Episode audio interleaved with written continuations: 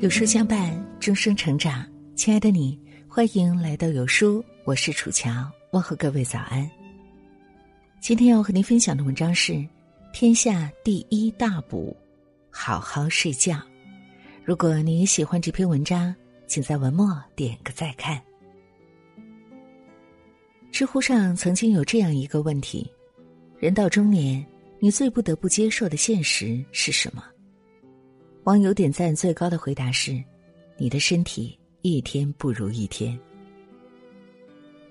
人一生可以干很多蠢事，但最蠢的一件事就是忽视健康，而熬夜是健康的最大杀手。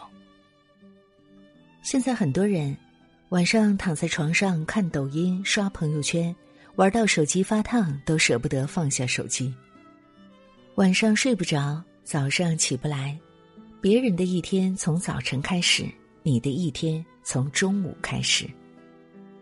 当健康亮起红灯时，需要花很多钱，甚至花钱都花不出去的时候，就会说：“哎，当初要是好好休息就好了。”一位著名的经济学家提出：“健康等于一，只有拥有健康，人才可以去努力工作，去创造财富，去享受生活。”而这些都是一后面的那些零。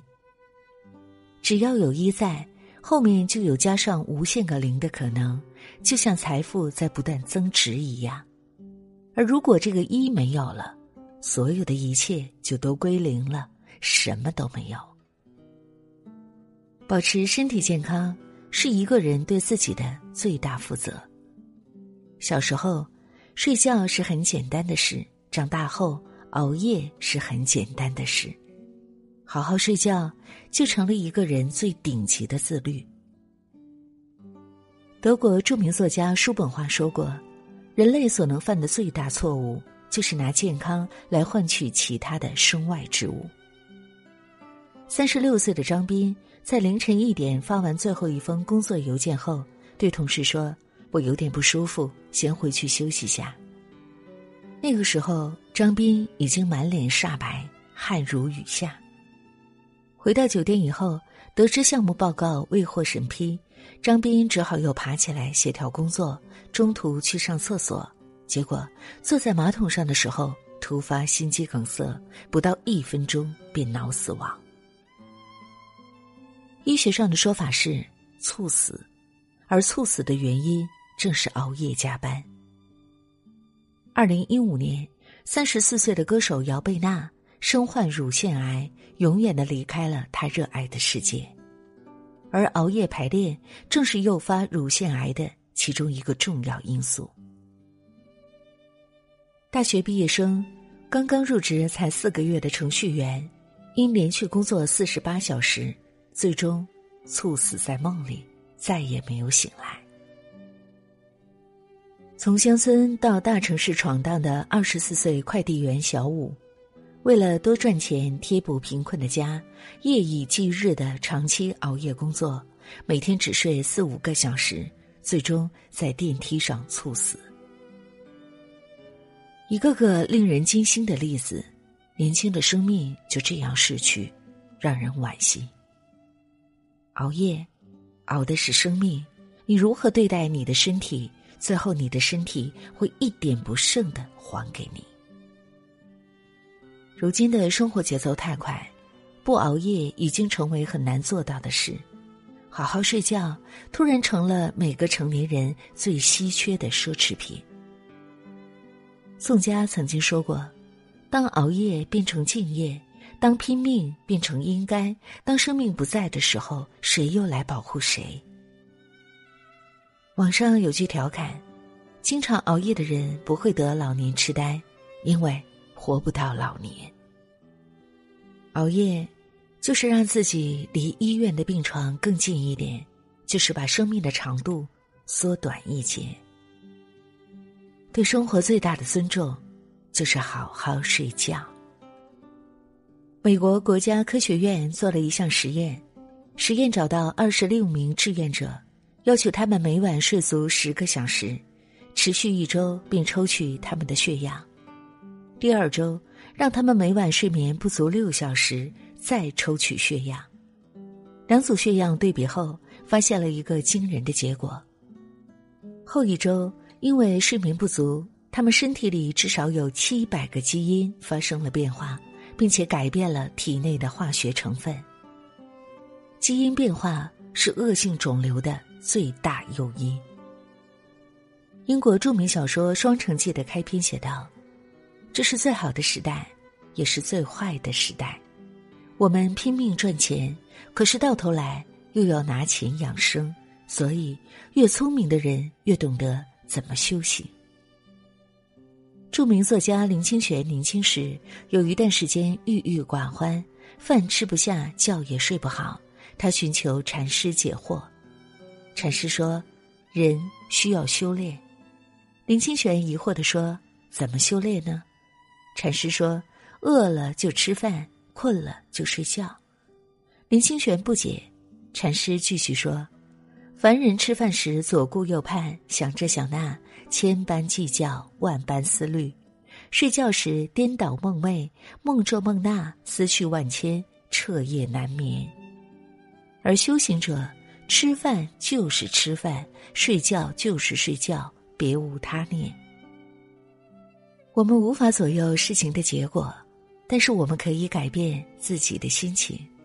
该吃就吃，该睡就睡，顺应自然便是最好的养生。如果生命是一场旅行，那么睡眠就是让你休息好后有更好的心情和更强的体力去看更多的风景。